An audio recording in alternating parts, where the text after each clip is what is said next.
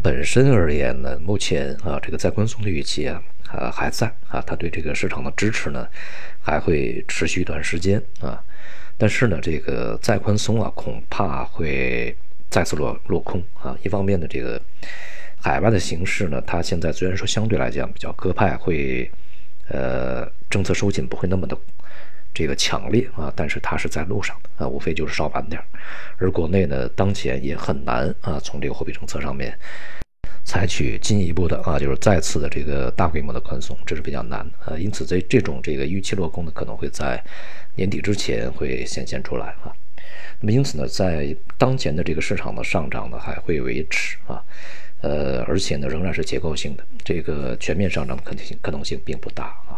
呃，在前面大幅调整的那些板块，也就是老白马呀啊这些啊，这个啊大蓝筹啊，他们的反弹呢是这个。就是反弹啊，这也不是说这个牛市的重新回来啊，就是反弹。但是在他们的反弹过程中，新的这个赛道啊，这些新的这个具有潜力的行业的板块呢，他们会继续上涨，这就是一个这个跷跷板效应啊。那么在年底之前呢，可能啊有些板块的这个涨幅啊也会达到一个比较呃充分的水平，市场呢也会随之发生变化。好，今天就到这里，谢谢大家。